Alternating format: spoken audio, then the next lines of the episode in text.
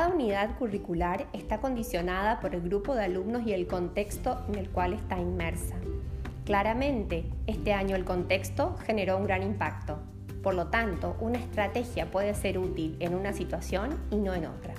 Los intereses de los alumnos y sus formas de aprender nos llevan a utilizar distintas técnicas que consideramos mejor para ellos, aunque muchas veces no resulten como lo habíamos planificado y debamos realizar ajustes a través de la retroalimentación con el alumno.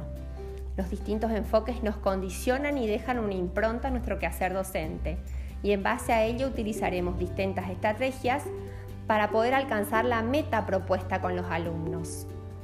Sin lugar a dudas, las instituciones condicionan nuestro quehacer, pero ellas deben trabajar de manera mancomunada. Todo el equipo docente debe consensuar técnicas, estrategias, metodologías para que los aprendizajes de los alumnos sean potentes, sin fragmentación curricular, porque en la vida diaria utilizamos e integramos todos nuestros conocimientos para resolver distintos problemas.